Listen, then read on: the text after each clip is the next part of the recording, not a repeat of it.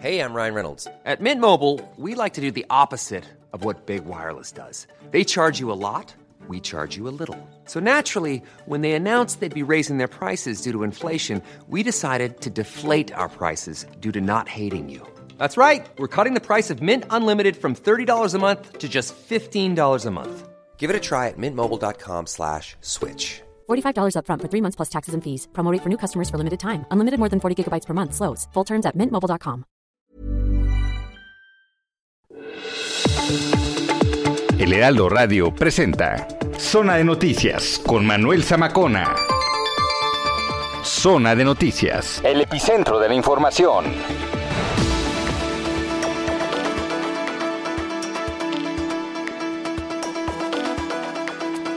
Las 2 de la tarde en punto, tiempo del centro de la República Mexicana. Señores, señores, qué gusto que nos estén acompañando ya en esta tarde de domingo 23 de mayo del año 2021. Hoy también transmitiendo completamente en vivo desde el Heraldo Radio Jalisco. Torre Unión, que está ubicada en Avenida Unión número 163. Qué gusto otra vez poder eh, transmitir desde aquí, además teniendo pues hoy invitadas de lujo. Eh, estará ya en unos minutos por acá Miss Jalisco y también estará la organizadora del evento. Eh, seguramente nos estaremos dando una vuelta dentro de ocho días por acá. Y bueno, como lo dije ayer y lo reitero, agradecido de que esta ciudad siempre nos reciba con los brazos abiertos. Ayer nos dimos otra vuelta también por el estadio de los Charros, donde ahora juegan los mariachis de Guadalajara. Volvieron a ganar los mariachis por acá. Y este saludo con mucho gusto a, mis compañeras que, que estuvieron ahí tuvieron a bien darnos un recibimiento muy padre, la verdad, ahí en el estadio. A Sandra, a Tere, les mando un gran abrazo, que nos están escuchando además, así que como no, con todo el gusto. A Carlita Arroyo. Carla, de verdad, muchísimas gracias por todas las atenciones. Y bueno, pues eh, tenemos bastante información. Hoy vamos a platicar con el doctor Manuel Avariega, colaborador de este espacio. Nos trae un tema importante que tiene que ver, que ver con COVID. Hubo un tiroteo en un bar allá en Youngstown, en Ohio. También vamos a estar contactando a Juan Guevara, nuestro corresponsal. Em, y bueno, en fin, tenemos deportes, tenemos espectáculos, tenemos cultura, tenemos viajes con Silvana Gesualdo y todas las noticias locales, nacionales e internacionales. Me pueden escribir, los leo, arroba Samacona al aire, arroba Samacona al aire. Aquí nos vamos a estar leyendo los comentarios, opiniones, sugerencias. Y sin más, siendo las dos de la tarde con dos minutos, vamos con lo más importante generado en las últimas horas.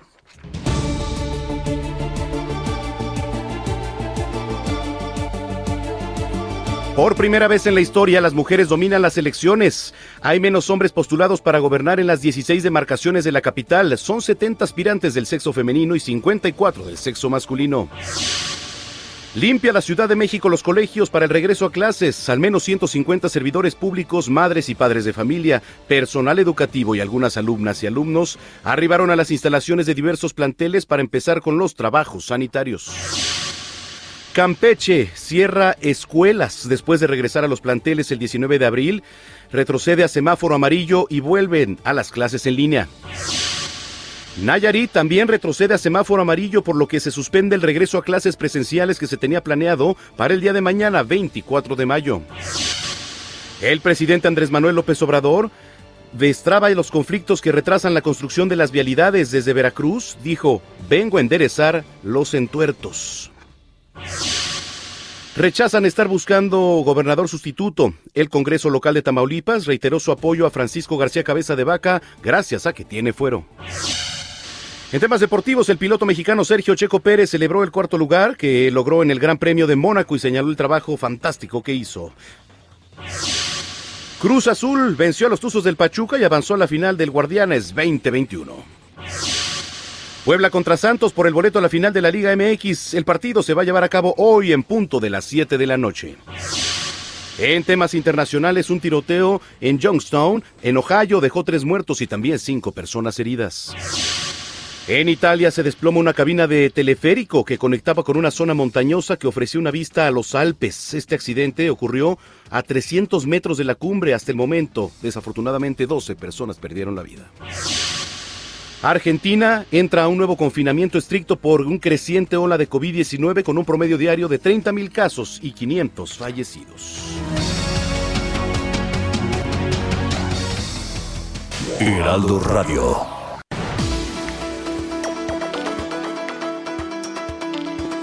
Bueno, eh, vamos a enlazarnos con nuestro compañero Misael Zavala, porque tiene un tema importante que tiene que ver con Monreal, que además está retando a cabeza de vaca para acudir a la fiscalía si no cuenta con una orden de aprehensión. Misael, cuéntanos cómo estás. Muy buenas tardes. Adelante, Misael. Bueno, ahí tuvimos un problema con la comunicación con eh, Misael Zavala. Oiga, mientras tanto, mientras tanto, les este, los invito para que visiten la página www.heraldodemexico.com.mx. Ahí va a encontrar, además, por supuesto, de, toda la información local y nacional, pues temas de, de, espectáculos, de los deportes. Ahorita ya le platicábamos lo que hizo Sergio Checo Pérez, que al rato nos va a estar platicando nuestro compañero Roberto San Germán. A ver, el tema de Campeche, que también es un tema muy importante. Eh, pues cambió. Cambió el semáforo epidemiológico y el secretario de Educación allá en Campeche, Ricardo Co, informó ayer del cierre de las 135 escuelas que tenían clases presenciales desde el pasado 19 de abril, como parte de este programa piloto para la reactivación de los planteles escolares. El retorno a las aulas se lleva a cabo de manera escalonada mixta y tenía como objetivo la apertura total de los colegios en tres fases. Pero el viernes la Secretaría de Salud Federal ubicó al estado en color amarillo nuevamente. Fue un retroceso otra vez. Esto en el mapa epidemiológico, lo que causó de manera inmediata la modificación de las actividades permitidas. Misael Zavala en la línea telefónica. Adelante, Misael. Buenas tardes, Manuel. Buenas tardes al auditorio. Pues el presidente de la Junta de Coordinación Política del Senado, Ricardo Monreal, retó al gobernador de Tamaulipas, Francisco Javier García Cabeza de Vaca, a acudir a la Fiscalía General de la República a dar la cara ante las indagatorias y si está seguro de que no existe orden de aprehensión en su contra, pues se apersone a esta fiscalía. El legislador por Zacatecas pidió a García Cabeza de Vaca se conduzca con transparencia, que acuda a las oficinas de gobierno, que se presente a la Fiscalía General de la República o al juzgado de control para reclamar que no existe esta medida en su contra. Esta medida se refiere a la orden de aprehensión eh, pues que ha sido muy sonada en los últimos días, Manuel. Incluso lanzó varias interrogantes Monreal sobre este caso del gobernador Tamaulipas, como por qué se esconde el mandatario estatal, por qué no da la cara y cumple otras funciones que le tienen encomendada la Constitución, a quien es señalado como un presunto responsable. Monreal también recordó que la Cámara de Diputados le retiró ya al gobernador de Tamaulipas la inmunidad procesal por el delito de defraudación fiscal equiparada pero también que es acusado por delincuencia organizada y lavado de dinero. El morenista expresó que no son válidos algunos alegatos, eh, los cuales calificó como facciosos en el caso del gobernador de Tamaulipas, por lo que urgió atender la crisis institucional en esta entidad. Insistió en que se puede atender la crisis en Tamaulipas, incluso con la intervención del Senado de la República a través de la desaparición de poderes, de poderes como ya lo ha expresado en varias ocasiones. Manuel, esa es la información. Bueno, pues bastante señalado ahí el tema con Francisco García Cabeza de Vaca, pero en fin, vamos a estar muy pendientes. Gracias, Misael Zavala. Gracias, Manuel, quedamos pendientes. Quedamos al pendiente. Y bueno, eh, noche funesta en San Luis Potosí, ¿eh? cuatro ejecutados, un encobijado mientras el presidente Andrés Manuel López Obrador pernoctaba en la Huasteca Potosina, la zona metropolitana de la capital. San Luis Potosí registró durante la madrugada de este domingo en la periferia de la ciudad cuatro ejecuciones, nada más y nada menos. Pepe Alemán es corresponsal en San Luis Potosí. ¿Cómo estás, Pepe? Pepe, qué gusto saludarte.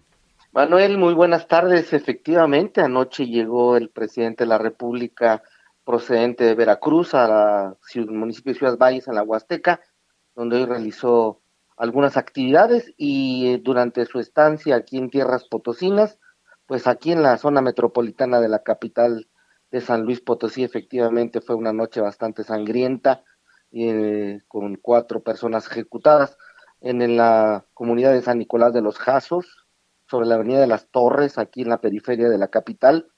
Dos hombres fueron eh, reportados que estaban atados de pies y manos a la espalda y forrada la cabeza también con, con cinta industrial, eh, los cuales tenían eh, bastantes heridas de, arma de fuego, signos de tortura y eh, el tiro, llamado tiro de gracia en la cabeza. Cerca de ahí, en una colonia que se llama Ciudad Satélite, sobre la avenida del Parque, frente a una primaria, la primaria Valentín Gama, un comando a bordo de motocicletas, una motocicleta y un vehículo, sorprendieron a un hombre y lo acribillaron. Más tarde, en la zona oriente de la capital, sobre la calle 83, en la colonia Prados de San Vicente, segunda sección. otro comando llegó y eh, acribillaron a un joven de 21 años con armas automáticas. El último de los eh, eh, hechos violentos de la pérdida de vida de una persona fue abajo de un puente de las vías de la México Laredo, donde una persona fue encontrada sin vida y envuelta en una cobija. Manuel, como bien dices, esto sucedió mientras el presidente de la República se encontraba aquí en Tierras Potosinas en eh, Ciudad Valles.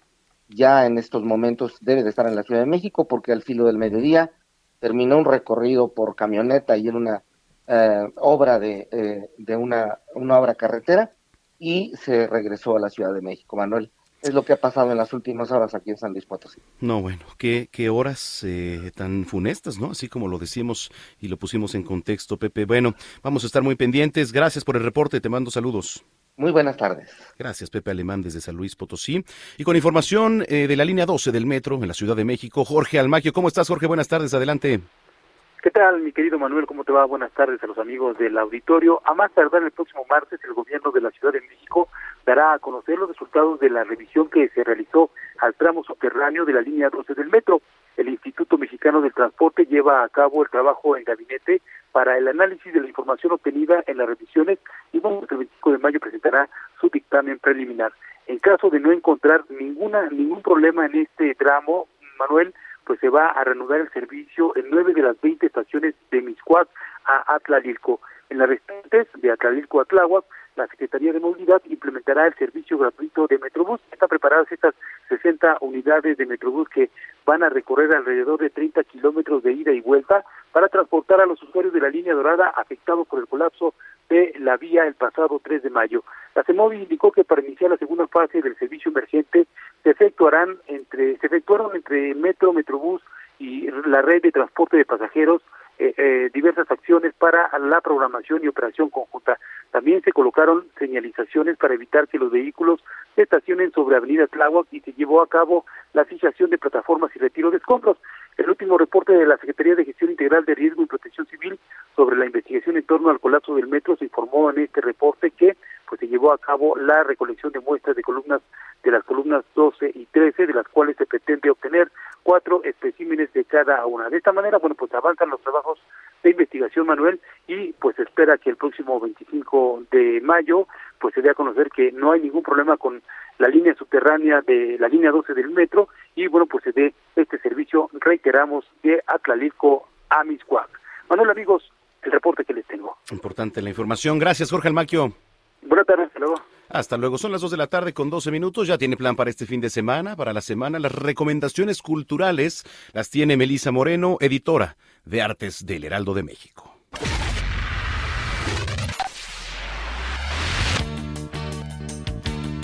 Bienvenidos a la Agenda Cultural del Heraldo de México. Yo soy Melisa Moreno, editora de Artes, y esta es la selección de eventos para Zona de Noticias. Puras Cosas Maravillosas se convirtió en el primer monólogo que interpretó Pablo Perroni, siendo este un éxito desde su estreno en 2016. A su vez, el texto tiene como premisa resaltar las cosas maravillosas de la vida, las cuales tienen un significado coyuntural en este momento en el que aún vivimos en pandemia. La puesta en escena habla sobre la historia de un personaje a partir de sus 7 años, cuando en el hospital, en la sala de espera, describe situaciones por las que vale la pena vivir. Describe, por ejemplo, cómo salvó a su mamá y de ahí narra a través de los años lo que le va sucediendo. Es una obra sencilla, pero con una temática con la que el público se puede identificar de alguna manera. Puras Cosas Maravillosas se presenta en el Teatro Milán con funciones todos los martes a las 8 de la noche. El 16 de julio de 1990, Liliana, la hermana de la escritora Cristina Rivera Garza, fue víctima de un feminicidio. Era una muchacha de 20 años, estudiante de arquitectura. Tenía años tratando de terminar su relación con un novio de la preparatoria que insistía en no dejarla ir. Unas cuantas semanas antes de la tragedia, Liliana por fin decidió terminarlo. Empezaría una nueva vida, haría una maestría y después un doctorado. Viajaría a Londres. Sin embargo, la decisión de él fue que ella no tendría una vida sin él. El invencible verano de Liliana es una excavación en la vida de una mujer brillante y audaz que careció, como todos nosotros, del lenguaje necesario para identificar, denunciar y luchar contra la violencia sexista y el terrorismo de pareja que caracteriza tantas relaciones patriarcales. Este libro es para celebrar su paso por la tierra y para decirle que lo vamos a tirar. Al patriarcado lo vamos a tirar. El Invencible Verano de Liliana de Cristina Rivera Garza es editado por Literatura Random House. En el marco de los 75 años de las relaciones diplomáticas entre Suiza y México y como parte de los festejos por el 35 aniversario del Museo Franz Mayer, la exposición Diseño a toda hora, Design Around the Clock, presenta 26 sobresalientes relojes elaborados por la Universidad de Arte y Diseño de Ginebra, institución con una cátedra especializada en diseño de relojes única a nivel mundial. Cada una de las piezas son ejemplos de las tendencias actuales de diseño y de las innovaciones tecnológicas desarrolladas para alta relojería. Diseño a toda hora está acompañada por un conjunto de actividades paralelas como conferencias, talleres y charlas que permiten a los asistentes adentrarse en el mundo de los relojes y sus diseños únicos. Toda la información está disponible en la página del museo franzmayer.org.mx. Esta fue la agenda cultural de esta semana. Yo soy Melisa Moreno y me encuentras en arroba melisototota. Nos escuchamos la próxima semana.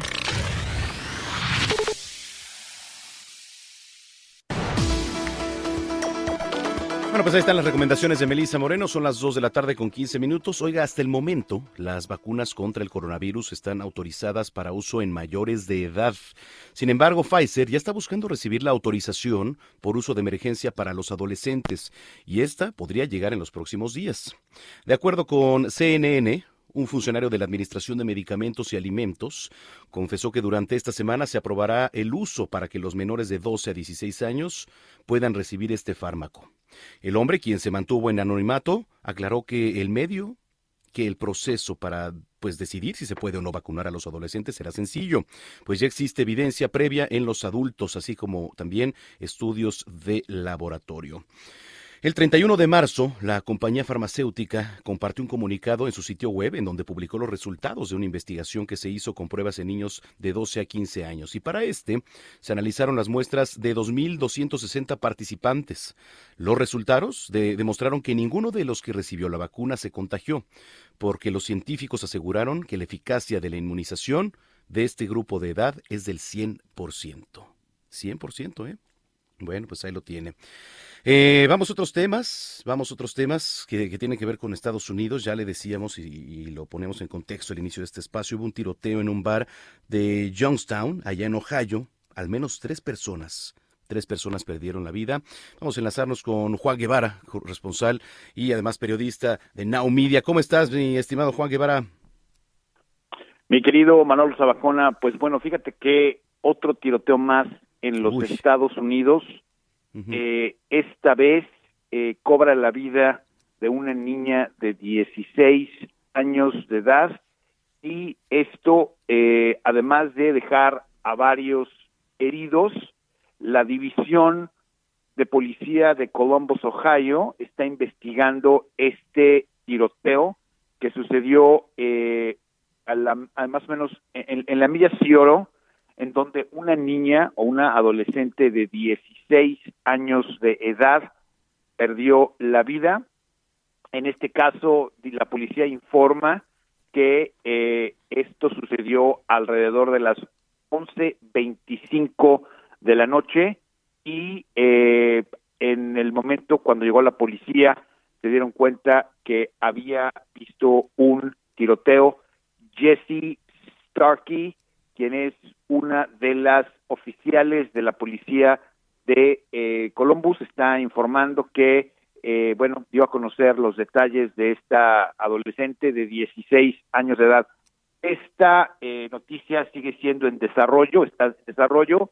Hasta el momento no ha habido arrestos y la eh, policía está buscando a esta persona, quien se encuentra, como dicen aquí en Estados Unidos, it, it's at large, es decir, se encuentra fugitiva. Eh, con esto quiero decirte, eh, Manolo, que pues vamos casi a los 200 tiroteos en los Estados Unidos en lo que va del año. Estamos apenas en el quinto mes y bueno, pues estamos viendo que ya hay prácticamente tiroteos cada semana eh, y esto ha levantado un debate muy, muy serio en la del presidente Biden, porque bueno, el presidente Biden está tratando de restringir el acceso de armas de fuego en ciertos casos, porque lo que estamos viendo es un escalamiento serio de la violencia doméstica derivado a que eh, los ciudadanos de este país podemos portar armas de acuerdo a la segunda enmienda. Entonces, bueno, en este momento es lo que tenemos. Eh, eh, la policía de Houston, como siempre, cuando hay este tipo de, tiroteos, se mantiene en alerta amarilla por cualquier tipo de circunstancia que pueda replicarse, así como en otras ciudades. Así que, bueno, se le pide a la población que esté escuchándonos en los diferentes mercados de Now Media y el Heraldo Media Group que se mantengan fuera de lugares eh, en donde exista eh, concentración eh, alta de personas, en este caso centros comerciales, eventos deportivos, hasta que se pueda localizar a este fugitivo y que se experimente lo que se llama el, estado verde, ¿no? El, estado de calma otra vez y que no exista ningún tipo de replicación de este tipo de tiroteos. Híjole, pues la verdad es que hablar de tiroteos y, todo, todas estas cuestiones lamentables que ocurren en Estados Unidos, eh, duele decirlo, Juan, pero pues es tiro por viaje. ¿No? Tiro por viaje, si no es, o sea, la verdad es que es terrible y yo me pregunto también el tema del acceso a las armas, cómo se va a regular, ¿Cuándo se va a empezar a hacer algo para el, uso y el acceso a las armas, sobre todo en personas y, niños, ¿no? Porque desde niños van agarrando ya una cierta eh, educación y, se está comprobado, ¿no? Luego hay pues, pequeños que tienen alguna problemática, tienen acceso a las armas y pasan las tragedias, Juan. Así es, es una circunstancia muy complicada, pero es el mundo en el que estamos viviendo en este, en este país. Bueno, este, estaremos informándoles de lo que suceda, mi queridísimo Manolo Zamacona. Perfecto. Bueno, te mando un abrazo, Juan Guevara. ¿Dónde te seguimos en redes sociales? Eh, me pueden seguir en Juan, Juan, T-E-C-H-T-V, en Instagram y en Twitter y en Facebook en Juan Guevara TV. Y por favor, mándale un gran saludo de mi parte a Miss Jalisco. Gracias, aquí están, de hecho ya, aquí están presentes. Entonces, de tu parte, claro que sí. yo la saludo. Les manda muchos saludos, Juan Guevara, corresponsal allá en Estados Unidos. Aquí, listo tu saludo, querido Juan. ¿Eh? Gracias, un abrazo, Guevara. Bueno, vamos a ir este con Abraham Arreola, porque nuestro querido Abraham Arreola siempre nos prepara algunas curiosidades que tienen que ver, pues ya sea con la Ciudad de México o con el país. Vamos a ver esta semana que nos trae.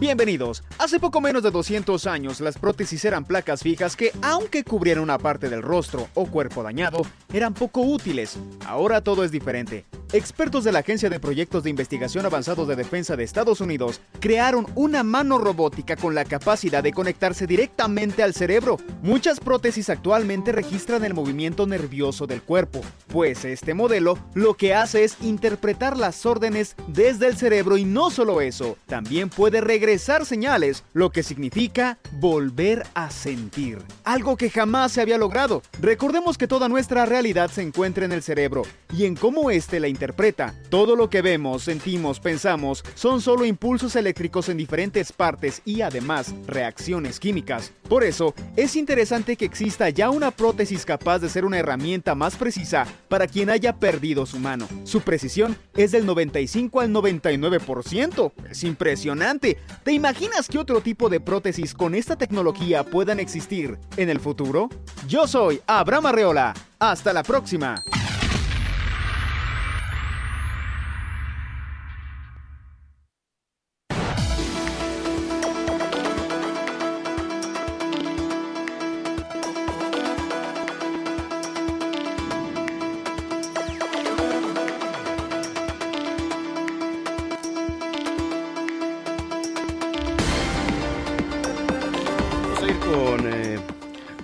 Antes de irnos al corte comercial, los invitamos para que nos escriba arroba Samacona al aire, arroba Samacona al aire. Regresando de corte, ya está aquí en cabina Miss Jalisco, Mariana Macías y también está por aquí Joana Gutiérrez, organizadora del evento. Vamos a platicar pues varias cosas. Hoy que tenemos transmisiones, repetimos, desde Guadalajara, Heraldo Radio, ubicados en Avenida Unión número 163. Vamos a ir a una pausa y los dejamos con esta rolita.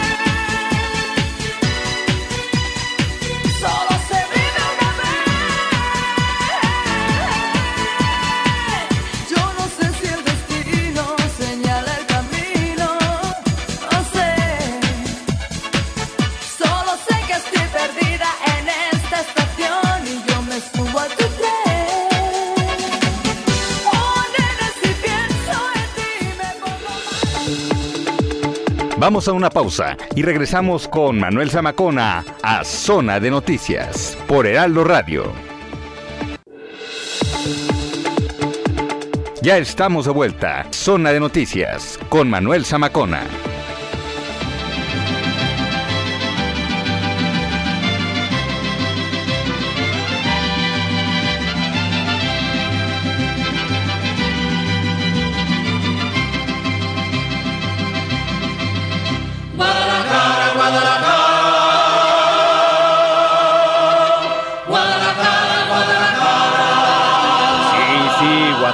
Guadalajara, señoras y señores, lo prometido es deuda. Hoy nos acompaña aquí en la cabina del Heraldo Radio Mariana Macías, Miss Jalisco. ¿Cómo estás, Mariana? Bienvenida.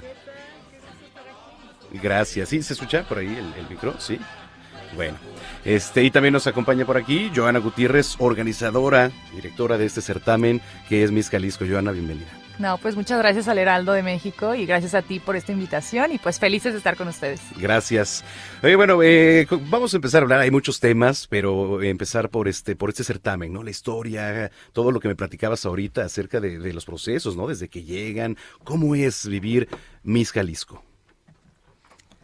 Pues mira, eh, Miss Jalisco es, es un concurso distinto, o sea, es un concurso que, que se diferencia al resto de los demás, pues precisamente porque tiene una parte muy importante que es la labor social, es como la espina dorsal del concurso. Ya tenemos cinco años con esta organización, eh, con los directores que presiden Miss México, y bueno, se ha hecho una increíble labor al lado de marcas, este, pues de talla mundial, vaya. Eh, te puedo hablar de Miss Jalisco, que, que ya ahora hemos hecho una, una excelente mancuerna con Laboratorios PISA. Estamos apoyando con distintas eh, marcas, como lo es Bodylogic, Electrolit, eh, como lo son este BAFTAs. Entre todo este conjunto de empresas, pues ya seguimos apoyando varios proyectos, donam- donaron este computadoras a distintos sectores prioritarios y creo que ese tipo de ayudas y esa sinergia entre marcas y, y empresas y organizaciones, pues nos ayudan a seguir fortaleciendo toda esta parte que es la espina dorsal de Miss Jalisco, ¿no? Siempre, pues las niñas tienen siempre retos, retos en distintas disciplinas, en deportivo, deben de saber eh, cantar, bailar, tocar un instrumento, deben tener un talento, deben saber hablar inglés, deben de conocer la cultura de México, la cultura de Jalisco, el saber qué están representando y qué están portando el día de mañana. Una banda que diga Jalisco no solamente significa está bonita, ganó un concurso y tiene el nombre, claro. ¿no?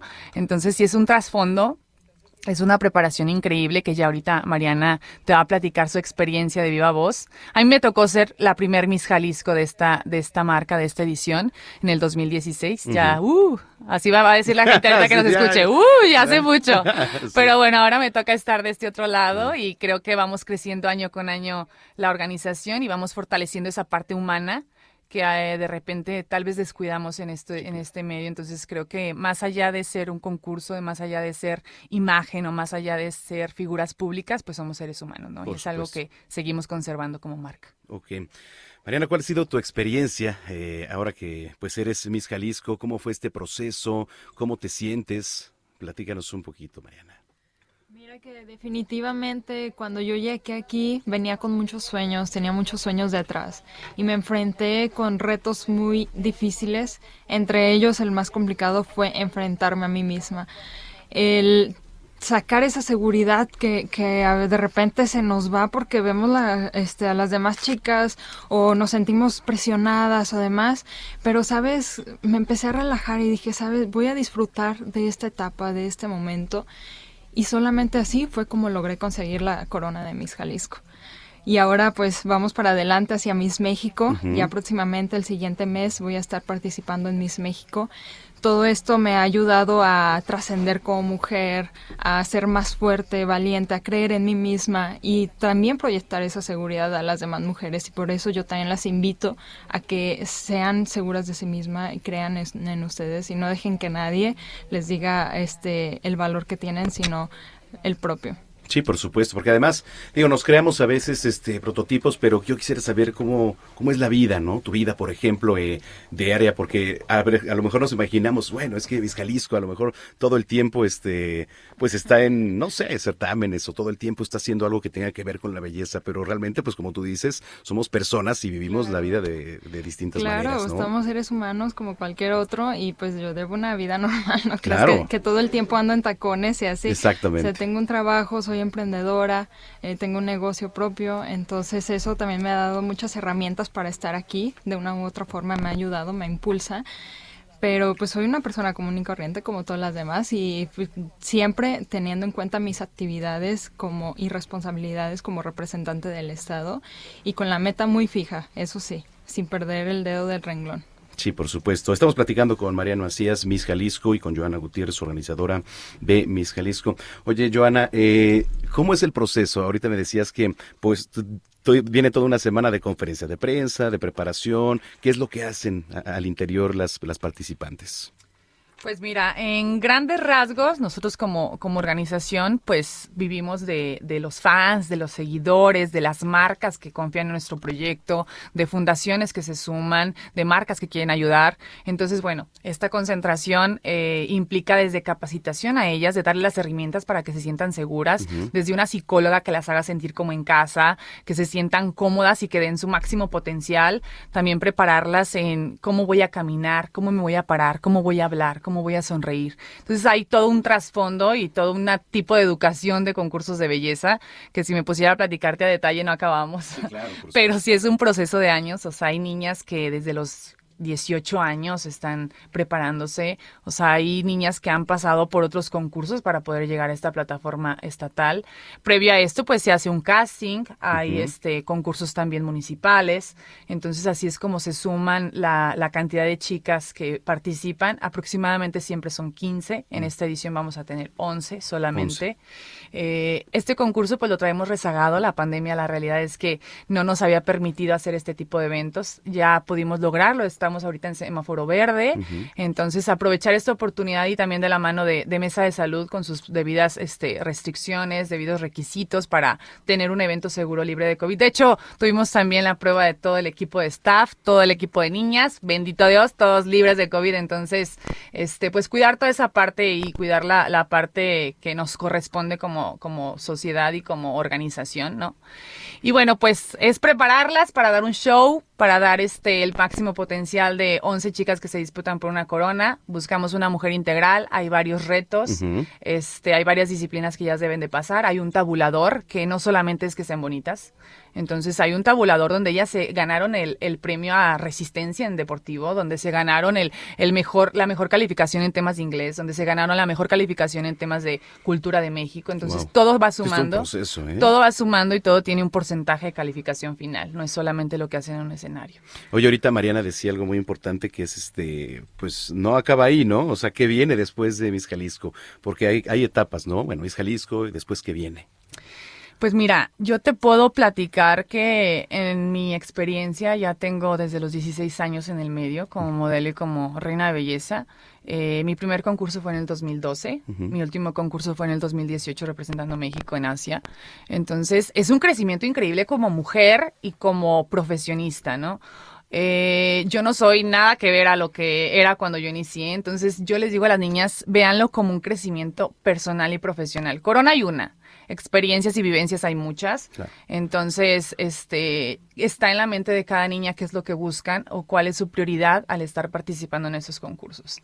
Hay quien está aquí porque dice que su proyecto es de suma importancia, que, que ella quiere ayudar a sectores prioritarios. Entonces, bueno, se les dan las herramientas, se les dan las marcas que, que pueden aportar y que pueden ayudar. Entonces, ella de esa manera ya se sintió realizada o pudo lograr lo que buscaba, ¿no? Hay otra niña que simplemente dice, ay, yo quiero ganar porque quiero gritar Jalisco en México, porque quiero gritar México en de manera internacional. Entonces, cada una trae su enfoque, cada una está viendo este, opciones de, de, crecimiento en esta plataforma y pues nosotros simplemente les damos las herramientas. Ok. Oye, Mariana, eh, pues acaba de pasar el certamen de, de Miss Universo. ¿No?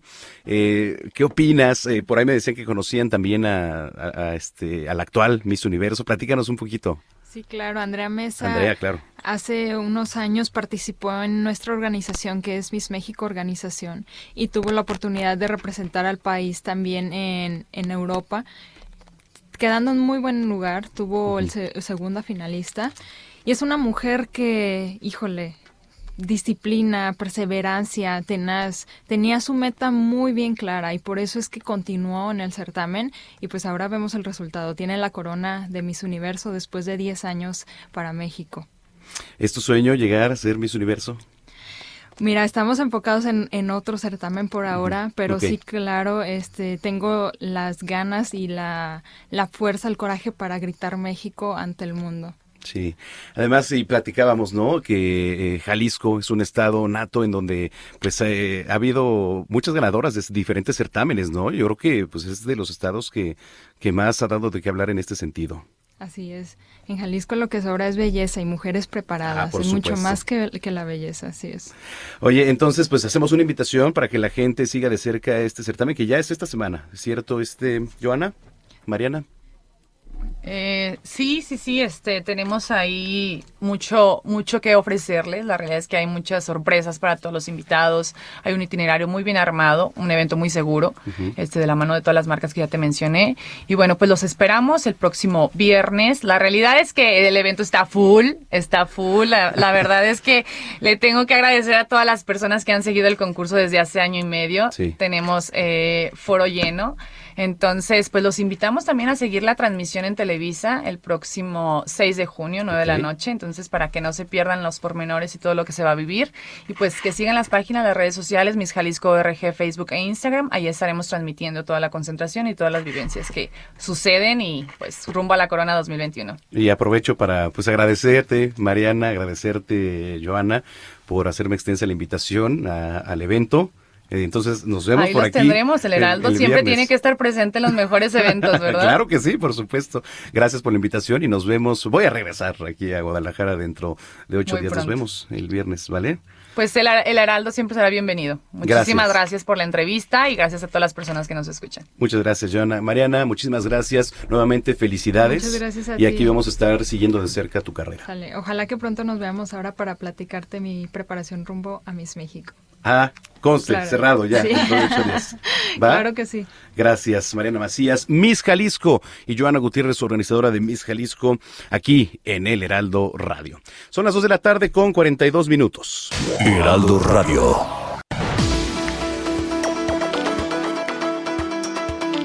Mi querida Silvana Gesualdo, ¿cómo estás? Qué gusto saludarte. ¿A dónde nos vas a llevar a viajar hoy?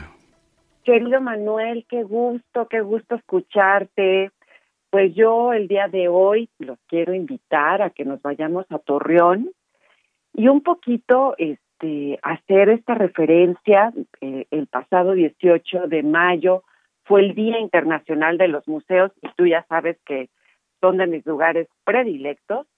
Y en este día, pues, ¿qué hacemos las personas o qué hacen los museos? Pues es, es precisamente compartir todas las actividades o la función o la misión que tienen estos espacios para hacernos reflexionar acerca de un tema en específico o actualizarnos cuestiones históricas, etcétera, etcétera. En este marco, eh, también el gobierno de la República, si, mal no recuerdo, el día lunes, estuvo en Torreón y precisamente en este acto de, del perdón, ¿no? de pedirle perdón a la comunidad china, se desencadenaron también una serie de eventos que se transformaron en exposiciones temporales. Tanto es el caso del Museo Arocena, que hizo este trabajo maravilloso, que es un memorial de las 303 personas que fueron asesinadas el 15 de mayo de 1911. Entonces, los museos, como yo les he comentado en otras oportunidades, son lugares de reflexión y de memoria y de también ayudarnos a entender esos hechos históricos que de repente nadie habla, ¿no? Que son como secretos a voces, que son cosas incómodas, que, que siempre es como ese gusanito. Pues finalmente, tanto el Museo Arocena como el Museo Regional, que también eh, corresponde a, bajo la dirección de Lima, eh, estuvieron convocados por la Secretaría de Cultura a nivel federal en hacer estos ejercicios de la memoria, ¿no? Entonces, hay dos exposiciones muy importantes en Torreón para todos nuestros amigos de Torreón, Saltuillo y sus alrededores, pues no se pierdan estas actividades, no dejen de irlas a visitar para conocer exactamente qué pasó, qué pasó en este en, en este espacio, ¿no? En conocer lo que fue el antiguo banco chino construido, ¿no? Por una compañía bancaria, este, estas 303 personas, quiénes eran, ver sus nombres en este muro y también sentir ese pues ese momento donde también nosotros tenemos que entender que tenemos que pedir perdón, ¿no? que tenemos que resarcir la historia. Y esa es también la función del museo, un encuentro donde podemos comprender estos actos y estos hechos a través de fotografías, de cédulas, de videos que nos van narrando estos hechos históricos y nos permiten conocer la historia. Esto es el Museo del Museo Arocena, pero en el Museo Regional pueden encontrar una muestra de arte muy interesante, que es el arte en China inagotable y caudal, con unas piezas muy interesantes que pertenecen al acervo tanto del Museo del Castillo de Chapultepec como el Museo Nacional de las Culturas, que viajaron hasta Torreón para formar parte de esta muestra. Entonces, es momento de, de reflexionar, es momento de entender también otros, otros acontecimientos históricos y retomando un poco la, la voz de la curadora de la muestra del Museo Arocena, de Adriana, dice reconocer que la vida de los muertos vive también en la memoria de los vivos. Entonces, así hacemos una especie de homenaje al reflexionar de estos acontecimientos muy desafortunados hace mucho tiempo que, que fueron, pero también tenemos ahí un rezago histórico. Entonces, esa es mi invitación, Manuel, para, para el día de hoy, para todos nuestros amigos que, que gusten conocer más acerca de este gran ejercicio que ha hecho la Secretaría de Cultura y también estos espacios y la Secretaría de Cultura de Coahuila, este, pues es momento de hacerlo, ¿no? Oye, y, bueno, además siempre ese toque culinario de los estados que, que te caracteriza, mi querida Silvana. ¿Qué recomendación por allá? A ver, cuéntame. Ay, es que siempre me haces pecar. Yo tratando de hacerme la serie al día de hoy. No, no es cierto. Pues claro que sí, por supuesto. Mi recomendación culinaria, y era algo que ya les debía, es un lugar de, de mucho abolengo que se llama La Majada. Ahí pueden probar desde una machaca o, este estilo de, de, de, barbacoa que también ellos tienen. Hay una serie de guisados muy tradicionales de, eh, de Torreón, ¿no? Con sus respectivas tortillas de harina bien hechas y sus frijoles que yo les digo frijoles meneados, porque pues tú sabes que son orense, pues así les pongo a todos, pero son estos frijoles eh, güeros o, como, como más claros, que también llevan su toque de grasita de, de, de pues de chorizo, o este, pues saben deliciosos, perdón, pero bueno, yo les recomiendo ampliamente la majada, este, Está también en una zona muy céntrica, les queda perfecto entre los dos museos para que hagan sus escalas y disfruten de la gran, gran, gran gastronomía que tiene Torreón y por decir Coahuila, que nos están esperando, Manuel. Entonces ah, ya, ¿cuándo ahora vamos? sí, ahora sí, mira, nada más esperemos que pase lo que tenga que pasar ahora en junio, como tú me comprenderás. Ajá y este pues yo creo que se van a reactivar muchas cosas, entonces vete preparando para que nos vayamos de pata de perro. Ándele, cerrado, mi Silvana. A conocer estos museos, a conocer también el turismo cultural y ecológico que tienen, como en Cuatro Ciénegas, o sea, hay tantas cosas que hacer, pero pues próximamente. Bueno, oye, tus redes sociales. Estoy como Silvana Gesualdo en Instagram y Facebook y museologando está igual en Instagram y Facebook. Te mando un abrazo como siempre, querida ah, Silvana. Yo te mando otro, te quiero mucho, bonito domingo para todos. Yo también muchísimas gracias, Silvana Gesualdo, aquí en Zona de Noticias, las 2 de la tarde ya con 48 minutos.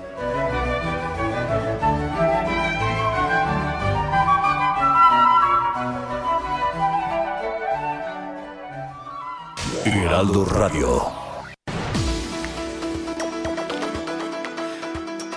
Todavía estamos aquí un poco enamorados. Nos quedamos enamorados. ya se fueron este eh, Miss Jalisco, este, pero bueno, vamos a estar regresando Pero sí, como no, pues son guapísimas, guapísimas. Oigan, eh, vamos a ir con mi querido tocayo, el doctor Manuel Lavariega, eh, médico cirujano y colaborador de este espacio en Zona de Noticias, que nos va a platicar de un tema por demás interesante. ¿Cómo estás, tocayo? Tocayo, ¿cómo te va? Qué gusto saludarte a ti y a todo el auditorio. Muchísimas gracias. Oye, ¿de qué vamos a platicar hoy? Cuéntanos. Pues fíjate que esta semana, como seguramente ya todos saben, pues, eh, la noticia respecto al regreso a clases como fecha tentativa el próximo día 7 de junio y pues también el regreso de todos los alumnos, todos los estudiantes y maestros a las aulas. Correcto. ¿Por dónde empezar a, hablar de este tema? Porque pues es importante porque los niños, como, como me platicabas el otro día, puede ser, por supuesto, transmisores también del virus. Es correcto, los niños pueden ser transmisores y bueno, pues los maestros, eh, también una población en riesgo. Pero fíjate que, bueno, pues prácticamente esta semana se vacunó a los profesores, se inició con el proceso de vacunación a los profesores con la vacuna de Cancino y me han hecho muchas preguntas al respecto de la inmunidad y de la eficacia que tiene esta vacuna para esta población, porque recordemos que es una vacuna de una dosis única. Y bueno, justamente el 21 de febrero de este año, eh, Cancino anunció los datos del análisis intermedio del estudio clínico fase 3. Este estudio pues genera o, o concentra a una gran cantidad de pacientes y pues bueno, es muy importante mencionarles que la eficacia de la vacuna después de 14 días de la primera dosis es del 68% y después de 28 días de la aplicación de la vacuna queda en 65%. Entonces, pues esto es un punto fundamental para que los maestros se sientan protegidos, sepan que están protegidos con una vacuna que es segura y eficaz y bueno, pues los eventos adversos que ahora están teniendo, que justamente muchos de ellos me están escribiendo respecto a estos eventos adversos leves, pues justamente son así, leves, son secundarios, eh, son eh, manejables eh, sin ninguna complicación y pues son pasajeros, dos, tres días de eventos adversos. Fíjate que el otro día eh, he escuchado bastante que les ha causado reacción ahora a las personas que se están vacunando de 50 a 59 años. Digo, no sé si sea con alguna en particular de las que se le están aplicando las vacunas, pero ¿por qué sucederá esto, doctor? Pues estas, estas, estos eventos adversos son eh, como con, con cualquier otra vacuna, se presentan como con cualquier otro tipo de vacuna que nos apliquemos, no son específicas de COVID eh, pero bueno, como te comentaba, la mayoría de estos eventos adversos son leves, son manejables, se tratan de manera sintomática y desaparecen dos a tres días después de la aplicación de la vacuna. ¿Tú consideras que es necesario ya el, regreso a las aulas eh, o lo ves demasiado riesgoso? Yo considero que es todavía algo, pues, un poco prematuro, probablemente en mi opinión, eh, sería terminar este ciclo escolar como lo hemos estado haciendo de, por manera o por vía electrónica, permitir que las vacunas hagan su efecto. Eh, la población debe estar vacunada en el mayor porcentaje posible y pues no apresurar las cosas. En realidad no hay necesidad de hacerlos presentarse a los maestros y a los alumnos tan rápido y pues dar paso a que la inmunidad de cada persona haga lo suyo y podamos regresar ya más seguros al inicio del próximo ciclo escolar. Sí, por supuesto. Eh, ¿Alguna recomendación? Digo, evidentemente las, las de cajón, ¿no? El uso del cubrebocas, no bajar la guardia, porque veíamos estados, por ejemplo, como Campeche, donde ya retrocedieron nuevamente al color amarillo. Es correcto. Eh, estas medidas son básicas y son las más efectivas, el lavado de manos con agua y con jabón, el uso de alcohol en gel definitivamente el cubrebocas es una herramienta fundamental. Ya yo he visto muchos lugares donde la gente ya está muy relajada y no lo usa. Y hay que fortalecer este punto para que lo sigamos usando y sobre todo pues el distanciamiento social y la distancia entre personas para disminuir el riesgo de contagios. Correcto. ¿Dónde te podemos seguir en las redes sociales? Me pueden encontrar en Facebook y en Twitter como doctor Lavariega Sarachaga, en Instagram también, y pues bueno, ahí estoy pendiente, si tienen alguna duda, estoy a sus órdenes. Gracias, Tocayo, gracias, doctor, te mando un abrazo y nos escuchamos la próxima semana. Claro que sí, un fuerte abrazo también para ti y un abrazo también para todo el auditorio. Muchísimas gracias, es el doctor Manuel Lavariega Sarachaga, colaborador de este espacio médico cirujano. Eh, un día como hoy, un día como hoy, pero de 1978, es creado en el Reino Unido 2D, un personaje ficticio y vocalista principal de la banda virtual Gorillaz. La creación estuvo a cargo de Damon Albarn, líder de la banda británica Blur, y el artista de cómics James Helwell. 2D se caracteriza por el color azul de su pelo y de sus ojos totalmente negros. La banda virtual Gorillaz debutó a finales del año 2000 con el EP eh, e de Tomorrow Comes Today, logrando ventas millonarias en los Estados Unidos y en otros países. Aquí parte de esta rola. Sin Clint Eastwood. I'm feeling glad I got sunshine in a bag. I'm useless, but not for long. The future is coming on, it's coming on, it's coming on, it's coming on, it's coming on. The essence, the basics, without it you make. Vamos a una pausa y regresamos con Manuel Zamacona a Zona de Noticias por Heraldo Radio. Ya estamos de vuelta. Zona de Noticias con Manuel Zamacona.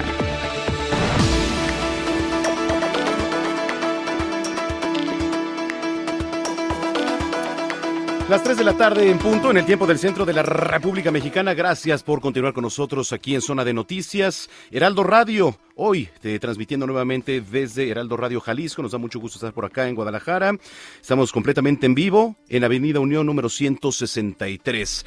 Y bueno, eh, estábamos platicando ahorita aquí con los compañeros de temas culinarios, porque evidentemente este es un estadio en donde la comida también es un punto de referencia, por supuesto. Así que nos iremos a echar una tortita ahogada ahorita, ¿verdad? Así que ya les estaré compartiendo y presumiendo esas fotos en las redes sociales. Me pueden seguir en Twitter, en Instagram, arroba Samacona al aire, arroba Samacona al aire. Ahí también nos pueden hacer llegar sus comentarios.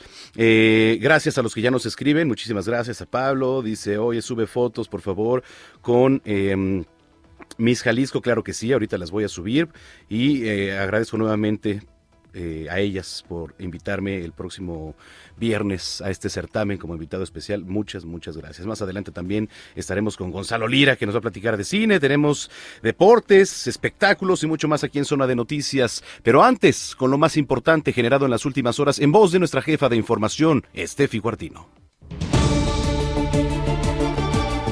Tal? Muy buenas tardes. Este es un resumen de noticias. A, Marta, a, más tardar el próximo martes, el gobierno de la Ciudad de México dará a conocer los resultados de la revisión que se realizó de la línea 12.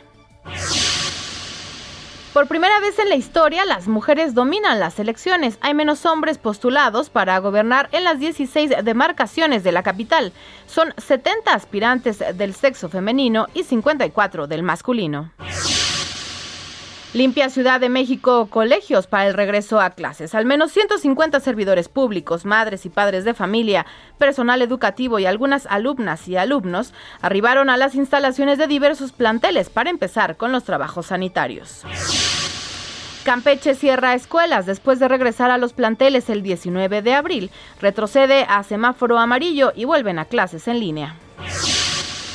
Nayarit también retrocede a semáforo amarillo, por lo que suspenden el regreso a clases presenciales que se tenía planeado para el día de mañana, 24 de mayo. Y en información deportiva, el piloto mexicano Sergio Pérez eh, celebró el cuarto lugar que logró en el Gran Premio de Mónaco y señaló el trabajo fantástico que hizo su equipo.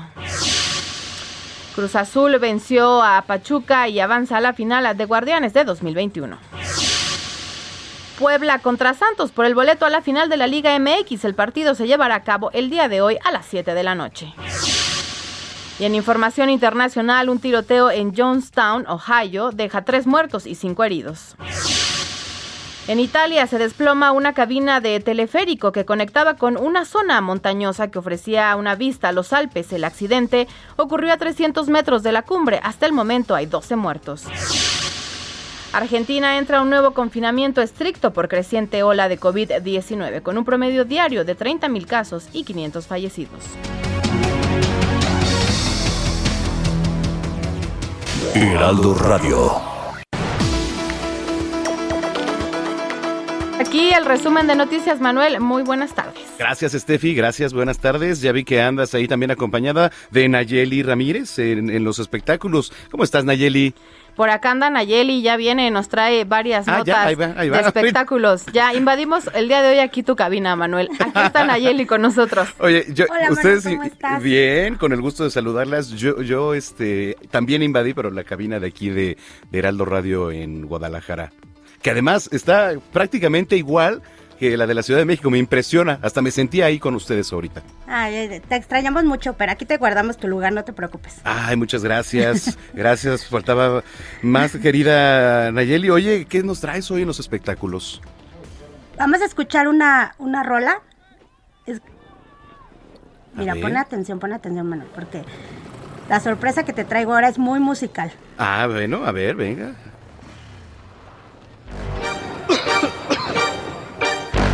Hasta la verga, güey.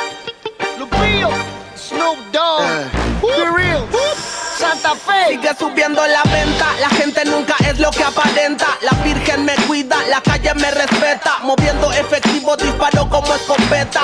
Neta, somos los dueños de la banqueta. Fumado, activado para cualquier situación. De lado a lado, muévelo, hip hop, revolución. Batealo, quémalo y pásalo. Que andas con mi clica, la que rifa puro vándalo.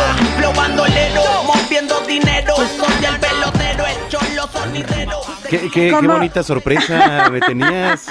Mira, te traigo un, un género, la verdad es que están unidos grandes artistas, no vas a creer quién está. Están los raperos mexicanos alemán, Santa Fe, también está Lupillo Rivera y no vas, a, no vas a creer quién más, Snoop Dogg. Ándale. O sea, sí es una, es una canción que la verdad para Dominguito queda muy bien. No, o sea, no. y están y están fusionando todos estos ritmos y aparte el video lo tienes que ver porque fue grabado en Los Ángeles y también aquí en México y está como fusionando todo el tipo de vida que tienen estos músicos, sus barrios, también Snoop Dogg sale ahí, sale cantando con alemán eh, y se echan ahí una guerra de rimas muy, muy, muy, muy interesante, ¿eh? Órale, pues sí, digo, está interesante. Y oye, ¿qué hace Lupillo ahí, eh? O sea, como, ¿por qué se arrimó? Es que sabes qué? que Snoop Dogg, él una vez dijo en, en, su, en sus redes sociales que era muy fan de Lupillo. Entonces Lupillo lo contactó y dijo, vamos a hacer algo. Y ya, pues ahí está el resultado de este, de este fanatismo entre los dos, porque también Lupillo dice que le encanta andar rimando por ahí. Órale, pues voy- digo, es una canción que no me gusta, que no escucharía, pero pues que les deseamos por ahí, pues éxito, ¿no? Sí, es, es de- para la chaviza, mira, pero bueno, te la traigo.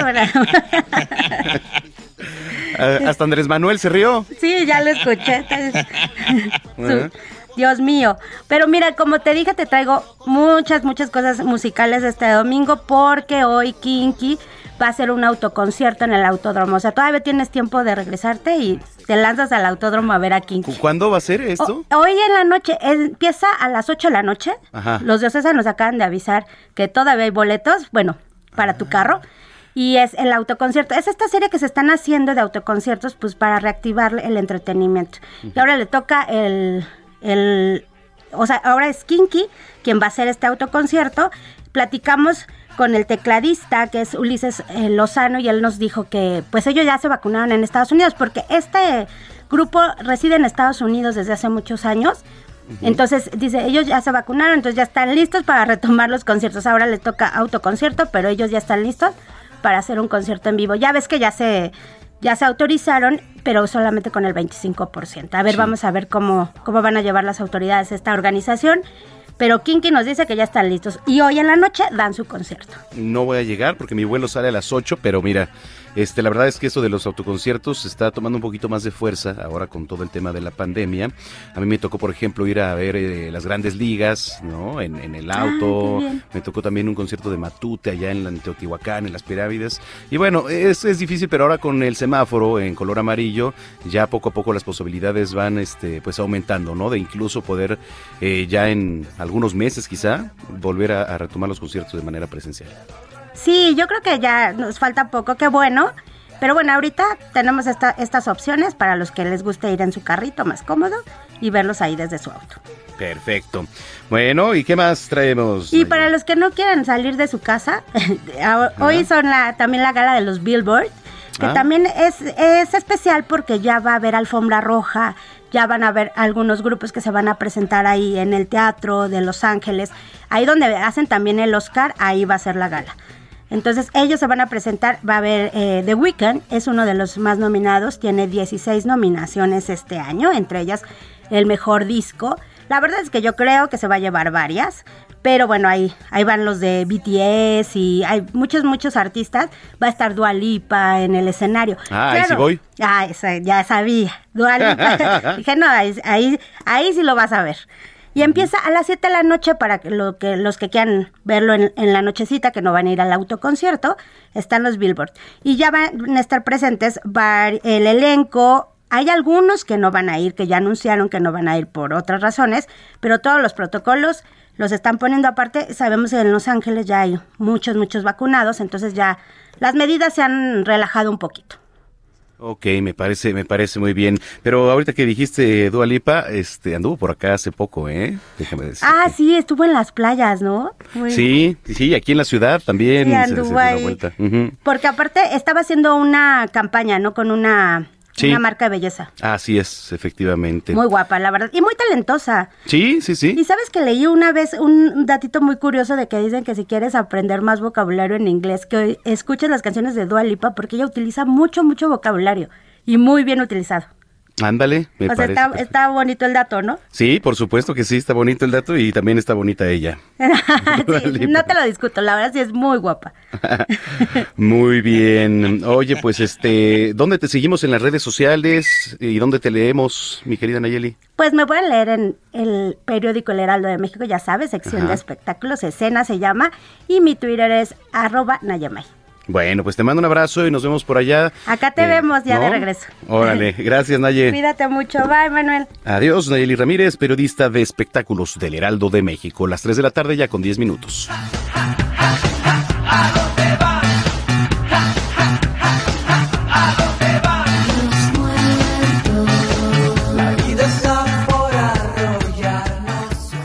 Heraldo Radio. Miren, por ejemplo, aquí en Jalisco el semáforo epidemiológico es color verde, ¿no? Lo que significa que poco a poco se empieza a vislumbrar, pues, eh, una normalidad, ¿no? Una cierta normalidad en la Ciudad de México. Estamos en color amarillo, que significa que también poco a poco pudiéramos quizá estar hablando de que en algunas semanas retornemos a, a una cierta normalidad. Que yo le voy a decir algo, ¿eh? Usted ve el tráfico de todos los días y parece que estamos en color verde ya desde hace muchísimos meses. Pero bueno, que tenemos que tomar en cuenta qué medidas preventivas debemos aplicar para este regreso ahora a la normalidad. Por ejemplo, también en las clases, ¿no? Ya están diciendo. En la línea telefónica tenemos a la doctora Marta Huertas. Ella es jefa del Servicio de Epidemiología del Instituto Nacional de Ciencias Médicas y Nutrición Salvador Subirán. Doctora, gusto saludarla. Muy buenas tardes. ¿Qué tal, Manuel? Buenas tardes. Muchas gracias por este espacio. Buenas tardes a tu audiencia.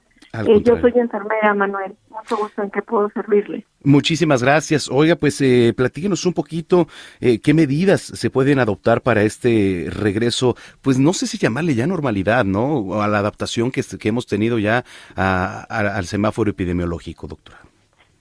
Sí, claro que sí. Bueno, debemos de seguir llamando regreso a una nueva normalidad o una normalidad diferente, porque todavía debemos de seguir cuidándonos. Claro. Eso es muy importante tenerlo en cuenta. Pero también es importante recordar que, eh, de acuerdo a la definición de la Organización Mundial de la Salud, la salud es un estado de bienestar físico, mental y social, no solamente la ausencia de afecciones o enfermedades. Y esto lo, lo quise, lo quiero mencionar completamente, porque sí es cierto que los papás nos preocupamos por el regreso de nuestros hijos al, a las escuelas por el eventual riesgo de contagio ante este nuevo virus. Pero también, por otro lado, existe la afección que han tenido algunos de los de nuestros hijos también, eh, afección emocional, mental, del encierro que han tenido ya pues cerca de 14 meses, la falta de socialización con sus amigas, amigos, los jóvenes en este aislamiento que han tenido también, los pequeños que no lo expresan tan abiertamente, pero que sí tienen de repente conductas que hace ver que es necesario ya regresar. Nuestras autoridades nos han eh, dicho que en un par de semanas eventualmente podrían regresar ya a las clases y ante esto pues hay que prepararnos. Así como en las instituciones de salud nos estuvimos preparando una y otra vez ante eh, la, el ingreso de pacientes con COVID, ya después que entramos a cierta no- nueva normalidad, algunos de nuestros compañeros que estaban aislados regresaron y de igual forma tuvimos que prepararnos. En las escuelas no es la excepción. Todos, eh, todo el grupo, la comunidad escolar tiene que estar preparada. desde los maestros, los padres de familia, los alumnos, cada quien tiene que tomar esto con seriedad y responsabilidad. ¿Qué quiere decir? Que se tiene que continuar cuidándonos. Y esto incluye que desde el traslado de sus hogares a las escuelas y aquellos que regresan a sus trabajos, pues hay que seguir protegiéndose con el cubrebocas de tela o cubrebocas quirúrgico, que hay que manejarlo de acuerdo a lo que nos han enseñado, al tocarlo desinfectar nuestras manos. Tenemos que seguir desinfectando nuestras manos con soluciones base alcohol o hacer la higiene con agua y jabón. Hay grupos o mesas directivas en las escuelas que se encargan, se están encargando ya de ver que las escuelas estén limpias, porque pues estaban solas y cuando regresen los niños pues hay que cuidar que en las aulas se tenga sana distancia. La Organización Mundial de la Salud menciona que por lo menos se tiene que tener un metro de distancia. En la medida de lo posible se tiene que cuidar que las aulas estén bien ventiladas, que los maestros también porten su cubreboca. Y hay una responsabilidad muy, muy importante como mamás y papás en nuestros hogares. Si alguien está enfermo hay que avisarlo y mejor quedarnos en casa. ¿Por qué? Porque sabemos que los niños también pueden pasar asintomáticos y si hay algún adulto enfermo, pudiera ser que el niño ya esté contagiado. Si ocurre esto hay que avisarlo. Se van a colocar filtros a la entrada de las escuelas, eh, filtros sanitarios, se le van a llamar de otra forma. Y bueno, hay cierta ventaja, sabemos que los adolescentes pues les tocó vivir la pandemia de influenza y ellos traen ya cierto aprendizaje. Esto se trata de desarrollar nuevas competencias para que hagamos una cultura sana en nuestro México querido. Claro. Que haya completa comunicación de padres con hijos y con maestros. De eso se trata esto. Marta, ¿cómo ha visto eh, el tema de la hospitalización? ¿Realmente se ha bajado el número de, de, de, pacientes? ¿Cómo está ahorita operando el personal de la salud en los hospitales?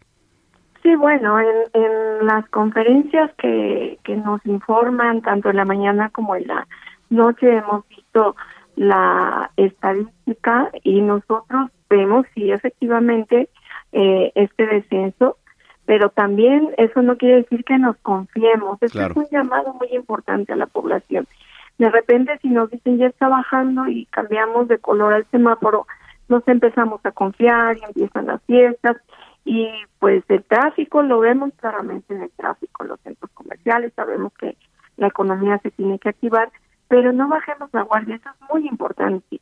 Eh, el- el- lo que vivimos en los hospitales ha sido muy fuerte y mucha gente ha perdido a sus seres queridos, entonces es importante que sigamos cuidándonos una y otra vez. Sabemos que también hay cierto número de la población que ya recibió la vacuna y falta todavía por cubrir eh, a otro grupo, de tal forma que por eso debemos de tener presente que es regreso a una nueva normalidad.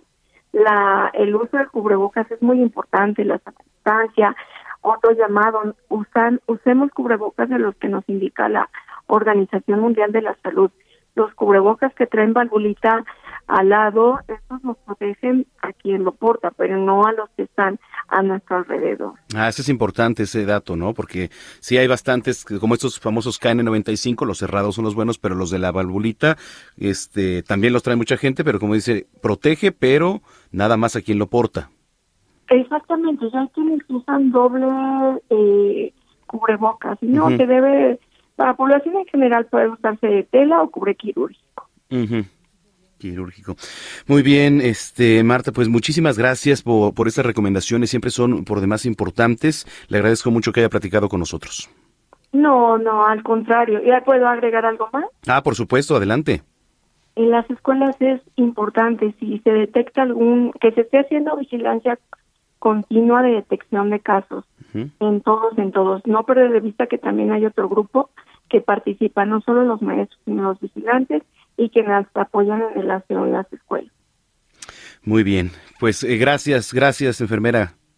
No, al contrario, Manuel, buena tarde y saludos a toda la audiencia. Gracias. Es Marta Huertas, enfermera y jefa del Servicio de Epidemiología del Instituto Nacional de Ciencias Médicas y Nutrición Salvador Subirán. Ahí está el llamado, ahí está el llamado a seguirnos cuidando y por supuesto a no bajar la guardia. No hay que bajar la guardia. Son ya las 3 de la tarde con 20 minutos en el tiempo del centro de la República Mexicana. Heraldo Radio. Mire, todos los días me gusta ingresar, y se lo platico, a esta página que es www.diainternacionalde.com. Aquí podemos encontrar algunas de las efemérides, ¿no? Por ejemplo, 23 de mayo se, es Día Internacional para la Erradicación de la Fístula Obstétrica, ¿no? Eh, Día Mundial contra el Melanoma, entre otras. A ver, vamos a ver qué es esto del Día Mundial contra el Melanoma. El 23 de mayo se celebra el Día Mundial contra el Melanoma con la finalidad de sensibilizar y concientizar a la población acerca de este tipo de cáncer de piel, así como divulgar la importancia del diagnóstico precoz de esta enfermedad. El melanoma representa el 4% de los tumores malignos de la piel, incrementando su incidencia a nivel mundial en los últimos 25 años. Y así como esto también, pues eh, todo, todo tiene su día, ¿no? Bien, eh, tenemos por ahí ya eh, en la línea telefónica Andrés Núñez. Un segundo. Andrés, ¿nos escuchas? Sí, ¿qué tal? Buenas tardes. Gracias, te presento. Andrés Núñez es este eh, de logística y producción de eventos porque se quedó sin trabajo en la pandemia por la cancelación de conciertos. ¿Y, y qué ha sido para ti este estos meses de pandemia? Eh? Pues yo creo que es un periodo, ha sido un periodo difícil para todos, en general para todo el mundo.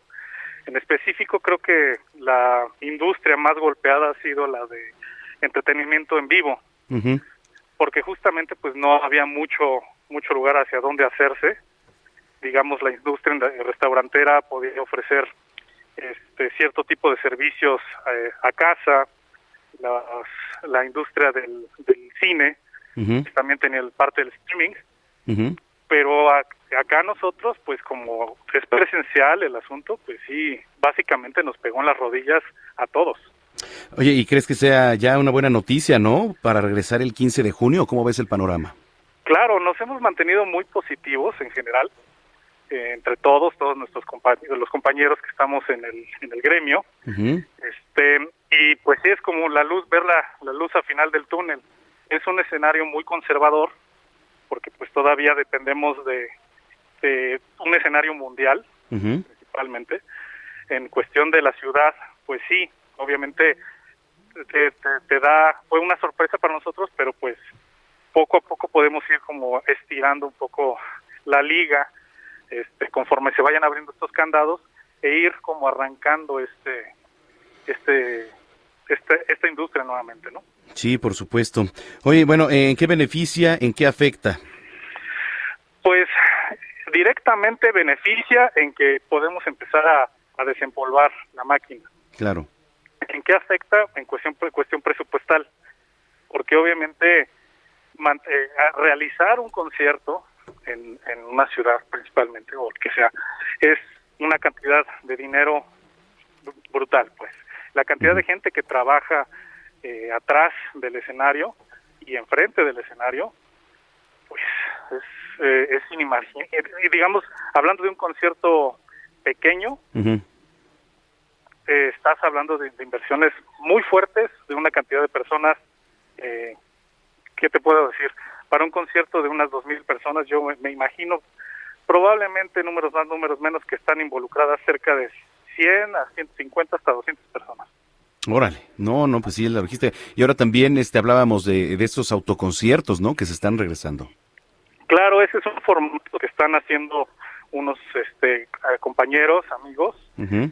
Este, pues justamente es esto, ¿no? Tratando como de mandar un mensaje positivo, incluso talento nacional, como que se ha puesto la camiseta, incluso han bajado un poco sus costos, las tarifas, entendiendo pues que nada más tenemos un 30% de margen como para operar, ¿no? Sí, por supuesto. Bueno, oye Andrés, te agradecemos mucho que hayas platicado con nosotros. Mucha suerte eh, para lo que venga, ¿eh? Muchísimas gracias, Sofía. Gracias, porque aquí te damos voz, es la voz de Andrés Núñez.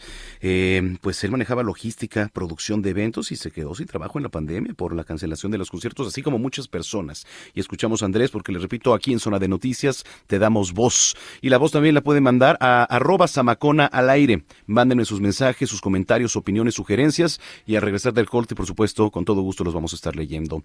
Tres de la tarde, 24 minutos, hoy transmitiendo nuevamente desde Guadalajara, Jalisco, Heraldo Radio. Vamos a ir una pausa, regresamos.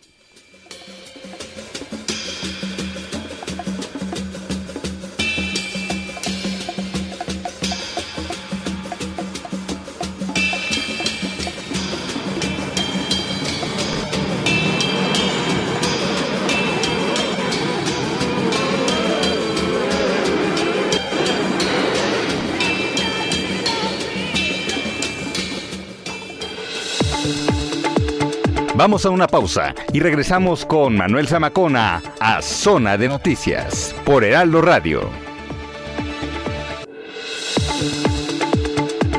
Ya estamos de vuelta. Zona de Noticias con Manuel Zamacona.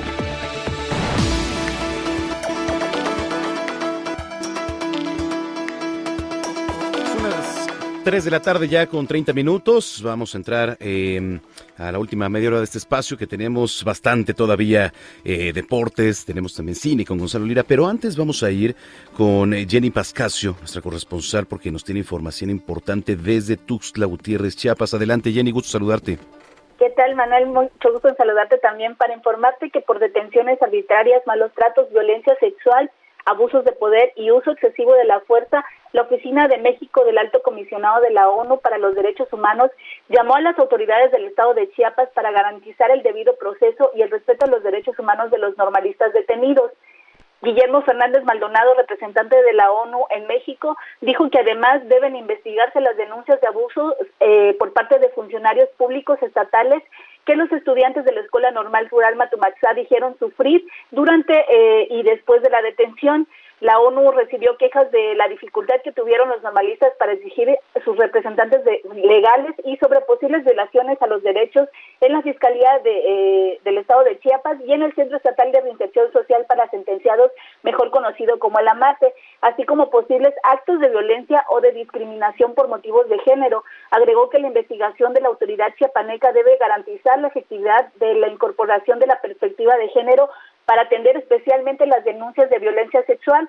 Mientras tanto, los padres y madres de los 93 detenidos, 74 de ellos son mujeres, encabezan actividades de volanteo, marchas, cantones, mítines afuera de la Fiscalía, tanto en el penal de la Mate en el municipio de Cintalapa. Los normalistas reiteran en las actividades que para exigir la liberación de los detenidos y respaldados por el Movimiento Campesino Regional Independiente, además de la Coordinadora Nacional de Trabajadores, entre otras organizaciones, han señalado reiteradamente que si no hay solución a esta demanda, no habrá elecciones el próximo 6 de junio. Información allá en Chiapas. Te agradezco mucho como siempre, Jenny. Seguiremos muy pendientes. Muy buenas tardes. Muy buenas tardes, Jenny Pascasio desde Tuxtla Gutiérrez, Chiapas. Las 3 de la tarde ya con 32 minutos. Deportes con Roberto San Germán. Gracias de todo corazón.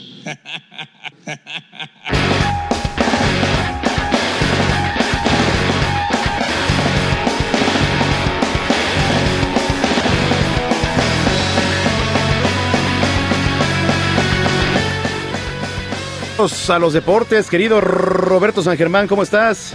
¿Qué tal, mi querido Manuel? Muy buenas tardes. Buenas tardes también a toda la gente que nos sintoniza. Pues aquí estamos ya con los partidos, ya tenemos un finalista y parece que se rompe la malaria después de 23 años. Cruz Azul podría ser campeón del fútbol mexicano. No se ve cómo pudiera perder este título.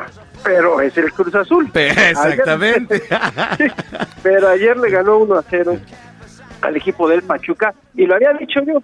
No es lo mismo jugar contra Chivas y contra América que no tienen defensa que contra Cruz Azul y la verdad es que ayer jugó bastante bien el Cruz Azul. Pachuca hizo más de lo que se esperaba, sobre todo porque también hay que decir las cosas como son, porque de repente se nos olvida. Todo el mundo, no es que el Pachuca y el Pachuca, perdónenme señor, el Pachuca estuvo 10 jornadas en el último lugar de la tabla general y nada más por el sistema de competencia, el equipo pudo entrar a la liguilla. En ninguna otra liga del mundo Pachuca hubiera estado buscando el título. Nada más para que nos demos una idea, porque también de repente se nos olvida en México y ponemos así como que los equipos super guau. Pues no, señores, no. Es por el sistema de competencia que aquí premia mucho la mediocridad. Yo te quisiera ver en España, en Italia, en Francia, en Alemania, en Inglaterra, que un equipo que estuvo en el último lugar, vamos a ponerle más de la mitad del torneo, va a ser campeón. Claro. Pues no, No, o sea, no, nada, nada más aquí. Pero bueno, ya las cosas se pusieron en orden. Cruz Azul ganó bien, bien, bien. La verdad es que ayer Cruz Azul fue muy superior a Pachuca. Pachuca este, pensó que era llegar a la Azteca como con el América. Al minuto 5 le iba a meter gol y se iba a acabar. Pues no. Simplemente Cruz Azul aguantó. Al inicio, ya después, fue tranquilito, tranquilito, tranquilito, hasta que llegó el gol. La verdad es que Cruz Azul pudo haber metido tres o cuatro simplemente que tuvieron la pólvora, pues un poquito, más bien la mira un poquito mal, pero gana bien y el héroe del partido, porque todo el mundo está diciendo que es el hijo de Chaco Jiménez, el Bebote Jiménez, por favor, señores, el héroe del partido se llama Jesús Corona. Qué grandes atajados ayer, la verdad es que buen portero y creo que el Cruz Azul tiene todo para ganar. Si Cruz Azul no hace una de sus típicas, Cruz Azul va a ser campeón del fútbol mexicano, ¿eh? Sí, digo, pero con ciertas reservas porque como dices, es el Cruz Azul, pero ya veremos. Hoy entonces en la noche juega el Santos, ¿no? Contra Sí, que, Ajá. que yo creo que yo creo que no tiene ningún problema. ¿eh? Yo creo que Santos va a pasar caminando, ya pasó en la ida 3 a 0. Puebla, sí, Puebla, Puebla sí hizo mucho para que veas con lo que tiene. Puebla fue de los más constantes en el torneo, simplemente que le falta banca, no va a poder competir contra Santos, que Santos trae muy buena base de jóvenes y jugaron bastante bien en el primer partido. Le pasaron por encima al Puebla, se va a ser va a ser muy difícil que Puebla pueda pueda levantarse. Este, tendría que ganar 3 a 0, ¿eh? Para que simplemente empatando en el global sin que le meta gol el equipo de Santos, porque si el equipo de Santos le mete uno tiene que hacer cinco el equipo de Puebla. No, sea, es, es otra cosa, es otra de las cosas que yo no, no, no estoy de acuerdo, la verdad. O sea, ¿por qué en el gol de visitante? Entiendo que muchos dicen, no, es que lo hace más competitivo, más atractivo para el tema de las ofensivas No, y los es que, goles. yo- ¿sabes qué? Yo estoy, yo estoy de, yo, yo- yo estoy de acuerdo contigo en esa parte y te voy a decir qué es lo que tiene que hacer y creo yo que podría ser una mejor cosa. Para que sí estemos premiando a los equipos que le echan la gana todo el torneo, mejor que los primeros cuatro, si meten gol a ellos sí les cuente doble. Del cinco para abajo, pues no te cuentan doble los los goles, ¿no? ¿Por Pues qué? sí. Pues porque simplemente caíste así con el repechaje, ¿no? Pues para los primeros cuatro fueron los constantes en el torneo, ¿no? Y creo que ahí sería lo, lo más justo, porque pues de repente haces un buen torneo, ¿y de qué te sirve el torneo en México cuando nada más tienes que entrar luego a la liguilla? De nada, Sí, sabe que efectivamente. Eh, o sea, te es- quedas con las ganas, ¿no? Sí, o sea, es, es mucho mejor, por ejemplo, el sistema que aplican allá en España, ¿no? Sí, claro, bueno, el, el, el chiste sería que el que hiciera más puntos sería campeón, ¿no? O sea, la Claro, verdad. Claro. O sea, Pues lo lógico, ¿no? Es lo más justo. sí. Pues, o sea, es lo más justo, ¿no? O sea, aquí tú puedes hacer 50 puntos, puedes tener un fin de semana mal, una salida mal y se acabó el torneo. Exacto, puedes terminar en primer lugar y este con todos los puntos, todos los juegos ganados y dentro de ocho días, pues como ya es liguilla, pum, pierdes y entonces ¿de qué sirvió? Exactamente, pues, a ver, puedes terminar invicto, Ajá. ganando todos los partidos. Entras a la liguilla Y bye. y de repente puedes tener te digo, una mala noche y se acabó, se te acabó y te, y te elimina el octavo, ¿no? O sea, que creo que son las cosas que debe de cambiar en el fútbol. Es que también eso es muy importante para checar nosotros la cuestión del famoso quinto partido que hablamos, ¿no? Pero bueno, esto es lo que pasa en el fútbol. Ya sabemos, la final se va a jugar jueves y domingo, mi querido amigo, ¿eh? Eso es un hecho. Y se cierra en el Estadio Azteca, porque el Cruz Azul fue el lugar número uno de la tabla, así que el Cruz Azul va a recibir la final y va a ser seguramente el domingo por reglamento, ¿eh? Y por cuestión de las televisoras, más bien, ¿no? Sí, por supuesto, por supuesto. Oye, y lo de hoy, lo de Checo Pérez, Ajá. muy buena carrera de Checo. Aquí estamos entendiendo que Checo llegó para ir con Red Bull para generar puntos, para que fueran ya el primer lugar de constructores. Ya pasaron hoy a Mercedes-Benz, hoy tienen ya un punto arriba de Mercedes. Ya Checo y Max Verstappen, Max Verstappen tienen 145 puntos en el en el campeonato de constructores. Mercedes-Benz está con 144 y hoy gana Verstappen en Mónaco y se convierte hoy en el piloto número uno también del campeonato. baja al segundo lugar a Hamilton y Checo ya es quinto de la clasificación con 44 puntos. ¿Qué está haciendo Checo? Sumar puntos. Para eso lo habían llevado a Red Bull. Ya le están diciendo la, la gente de Red Bull, tranquilo, ya te va a tocar también a ti tu momento. Para eso te trajimos y ya lo está cumpliendo. Red Bull hoy va a dormir en Mónaco como el primer lugar en puntos como constructores y con el piloto número uno de la Fórmula 1. Se dice fácil, pero también es chamba de Checo Pérez. Hay que recordar que cuando estaba en otra escudería, lo importante era terminar las carreras y a ver cómo le hacías para llegar, si pudieras podio, ¿eh? Y sumar de poquito. Ahora, no, ahora Checo está sumando y le está ayudando a la escudería. Entonces, para eso lo llevaron. Esa fue la contratación de Checo. Hoy ese es el rol de Checo. El sumar puntos, el estar ayudando a Verstappen para que esté en el primer lugar y ya van a llegar sus carreras. Ya se cumplieron las cinco carreras, mi querido amigo que dijo Checo. Ya para la carrera que viene, a Checo ya le podríamos estar exigiendo podio. Hoy no pudo, ¿eh? Landon Norris, qué carrerón de este hombre, ¿eh? Le costó mucho trabajo, no lo podía rebasar, no lo pudo rebasar. La verdad, bien, Checo inició en noveno en un circuito callejero que es muy difícil de rebasar también. Eso es lo complicado de los circuitos callejeros, que te cuesta mucho trabajo rebasar. Entonces, esa fue la situación. Bien por Checo, y a ver qué sucede ya en los próximos grandes premios. Ojalá Checo ya tenga un podio. Oye, mi querido Manuel, pero tú anduviste por Guadalajara o andas en Guadalajara, ya te inició. Ando Ya enamorado, ando Ya, enamorado. ya, ya, ya. Pero ya inició la, la campaña de las grandes, ahora sí que nuestras grandes ligas, ¿no? Nuestra Liga Mexicana de Béisbol. Ya, ya Y ya arrancó. iniciaron allá los charros, ¿no? Eh, fíjate que el viernes... Los mariachis. Los mariachis. no, no, los mariachis. Exactamente, este eh, viernes y ayer sábado me lancé al estadio, la verdad, este nos trataron de lujo al Heraldo, la verdad, nos este, acomodaron ahí en un palco muy bonito y este fíjate que te voy a platicar algo, eh, la gente aquí todavía no se familiariza con el nombre de mariachis de Guadalajara.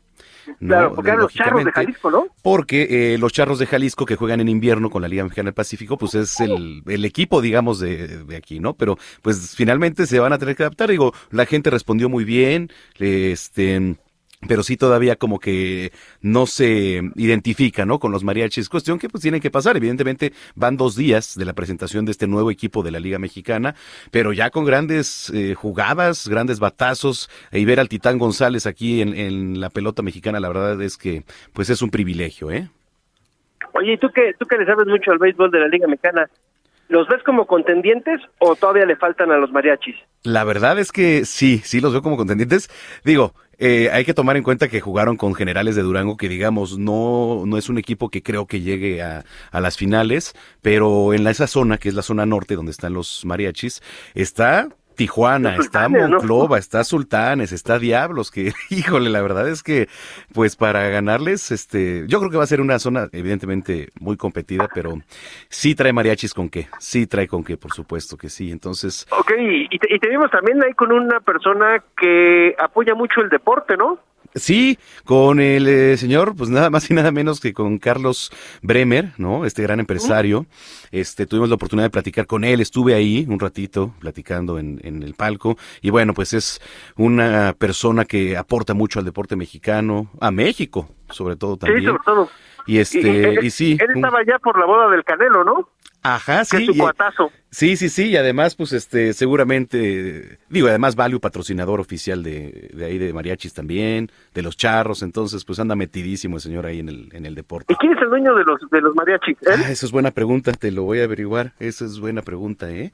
Este, Porque han de ser un grupo de empresarios, ¿no? Sí, sí, sí, seguramente. Seguramente es un grupo de empresarios de los cuales estoy seguro que Carlos Bremer por ahí tiene que Debe ver. ¿eh? estar de socio. Sí, sí, sí, sí, evidentemente. Entonces, pero bien, bien, eh, los mariachis, hoy que estamos transmitiendo desde aquí de Jalisco, invito a la gente para que se dé una vuelta al estadio. La verdad, pues ya está, aquí estamos en semáforo verde, ya, entonces el aforo es del 40% para ir al estadio. Entonces, se van a ¿Pero si pasar. meten una el 40%, hermano, o, o meten el 80% parecido al 40%? No, sí, fíjate que eh, las entradas que hubo tanto viernes como ayer sábado, un poquito flojas, ¿eh? Muy flojas porque te digo que le falta un poquito más de, de difusión todavía al propio equipo de mariachis y que la gente se identifique. Entonces, eh, estuvieron más o menos las entradas, no lleno, por supuesto, pero me atrevo a calcular que unas eh, tres mil personas por mucho, ¿eh? Ah, ok. Sí, pues sí, sí. mira, mira, pues que bueno, yo también acá en la Ciudad de México inició también con los Diablos Rojos en el Harpelu y todo, pues a ver cómo va esta temporada, ¿no? Oye, estaba leyendo algo, y, pero algo decías tú que el Heraldo, ¿qué va a ser el Heraldo? Eh, nada, digo, la verdad es que pues una gran alianza que, que se tuvo con la Liga Mexicana de Béisbol para darle difusión, por supuesto, en este en la página web, que además pues tú sabes que estamos consolidados como eh, ya de las páginas más visitadas en todo el país, entonces estamos creciendo ahí con mucha fuerza de, de la Liga Mexicana y este y se vienen pues ya bastantes sorpresas que les platicaré en, en la semana, mi querido Robert, ahí en la columna Zona de Strike que se publica los viernes. Ok, perfecto, pues bueno, ya también que la gente sigue, también ya regresó la lucha libre, mi querido amigo, aquí Ah, también el Heraldo, y ya regresó el público, viene el torneo de dinastías a partir del 28 de este mes, en donde van a estar, tuvimos una entrevista con Felino, y ya también regresó la gente, y eso es buenísimo para los luchadores, estaban muy contentos con un porcentaje pequeño, sabemos por la cuestión de los semáforos epidemiológicos, pero por lo menos ya está regresando el, la gente al deporte, y eso es bueno, simplemente que nosotros como espectador tenemos que guardar lo que nos están diciendo, ¿no? La sana distancia, el cubrebocas, también eh, lavarnos las manos, eh, no puedes estar tomando alcohol, este, no te puedes quitar el cubrebocas en las, en las, en las gradas, o sea, no abrazarte. Claro. Yo creo que con eso es lo más importante, ¿no? Sí, totalmente, qué bueno. También platiqué con el Negro Casas hace unos días y con Ah, claro. este gran guerrero ahí en cabina. Entonces, pues sí, ya, qué, qué bueno que, que todo empieza a tomar otros tintes, mi Roberto. Pues perfecto, mi querido Manuel, pues es lo que tenemos ahorita, digamos, de lo más importante que tenemos en el deporte. Muy bien, redes sociales, Roberto. Eh, Twitter, arroba R San Germán, y me puedes encontrar también en Instagram. Correcto. Gracias, un abrazo.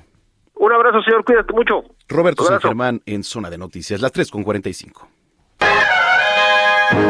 Cine, cámara, acción. Con Gonzalo Lira.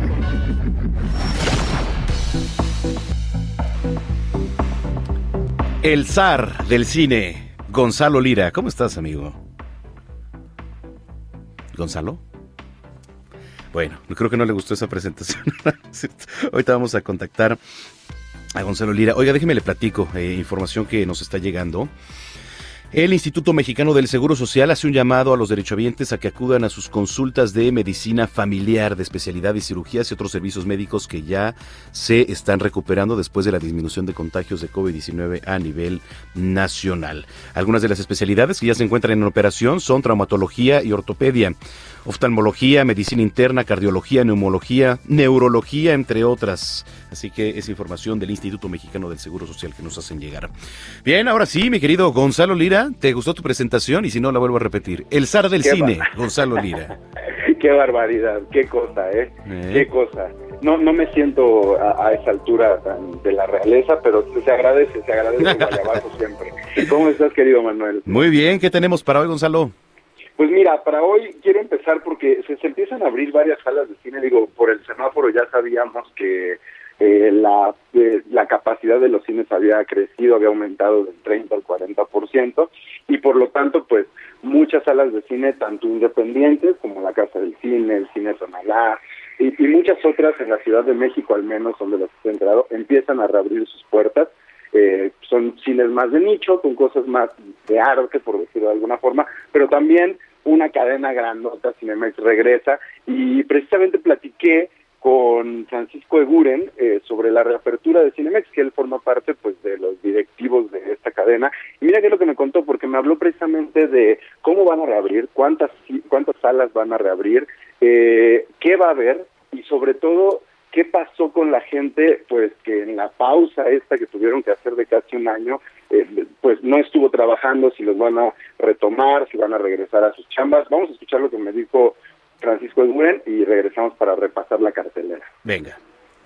prácticamente eh, en toda la República tenemos, por lo menos vamos a tener presencias importante eh, y lo estamos haciendo en este, digamos, en dos etapas. Vamos a abrir esto como de arranque, que decidimos hacerlo el 26 de mayo porque una, ya, era, ya era algo necesario para, para, para la industria, para el cine necesitábamos salir, pero también se, se mejoraron todas las condiciones alrededor, ¿no? El tema de los semáforos, pero sobre todo con el contenido que viene, les digo, es la mezcla perfecta para qué? Para que podamos salir. Y del tiempo, ¿no? Es verano. Ahorita sí vamos a apalancarnos de estas películas blo- blockbuster, pero no están en todas las salas.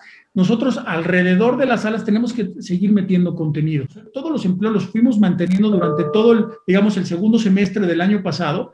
Y lamentablemente lo que sucedió es que cuando tuvimos que cerrar, lo que hicimos con los chicos de staff fue ponerlos de alguna manera en stand-by o en pausa. Y hoy lo que estamos haciendo durante ya este tiempo es reactivarlos, llamarles, vente, ¿cómo estás? Regrésate a trabajar. Hemos hecho muchas capacitaciones a lo largo del año. No tampoco conviene perder ni para ellos ni para nosotros la capacitación. Entonces, para nosotros es lo más importante en ese sentido. Cualquier persona quiere todo el día de hoy o mañana, o sea, ya no quiero esperar. Esto es transitorio, es normal. Yo creo que nos estamos adaptando. Tenemos que aceptar de repente ciertas cosas, no pelear contra, contra nada. No queremos pelear, al contrario, queremos acomodar, porque lo que queremos hacer es sacarlos del sofá, porque sabemos y consideramos y estamos conscientes que la película se tiene que ver en el cine. En casa, no digo que esté mal, pero en casa puede sonar el timbre, puedes, este, pues, te paras al baño, suena el teléfono, te habló no sé quién, te pones a mandar un WhatsApp, no la vives igual. Y eso es lo que tenemos que hacer nosotros, vender esa, esa parte de, de toda la experiencia. A eso último que, que nos decía Francisco Eguren, pues tiene que ver también con que le pregunté, pues qué onda con las salas de cine ahora en la época del streaming, y él de lo que me decía es eso, no, no quieren competirles, es una época de reacomodo y se van a tener que adaptar. Ahí sí ya aplica el famoso no chille, agarre piedra, ¿no? y pues ni modo, la- la- las grandes cadenas van a tener que, que entrarle a esta nueva forma de ver películas, que hay mucha gente que sí prefiere quedarse en su casa, más allá de la pandemia, más allá de otra cosa, entonces eh, pues no, no la tienen fácil, creo, las salas de cine, pero ahí están ya de regreso y pues si les gusta ir al cine, pues que empiecen a lanzarse porque solo de esa forma se van a mantener. Creo que ese sería el mensaje. Y oye Manuel, Sí. yo sé que te gusta mucho el béisbol y quiero que inauguremos una nueva forma de repasar la cartelera. Entonces, yo te voy a ir platicando las películas y al final le vamos a dar un veredicto, vamos a ver si es un home run o si la ponchamos. Ah, eso me parece perfecto. ¿Te parece bien? Y vamos a empezar con una película que está en casa. Por si hoy ya no se quieren salir de, de casa, se quieren quedar. Se estrenó en Netflix la película El Ejército de los Muertos, una película de Zack Snyder, que hizo recientemente el famoso Snyder Cut de la Liga de la Justicia. Pues bueno, hace una película de zombies. Y las películas de zombies no necesariamente eh, tienen que ser películas de terror, y esta funciona más como una película de acción y de aventuras. Tiene sus elementos sangrientos y creo que en eso es divertida, pero también creo que se extiende, dura más de dos horas y de repente es muy repetitiva, no da para tanto más, digamos que una película de zombies que no usa el tema para hablar de un tema extra, se vuelve un poco un poco repetitiva, un poco cansada. Así que, ¿te parece qué calificación le vamos a dar? A ver, ahí va. A ver.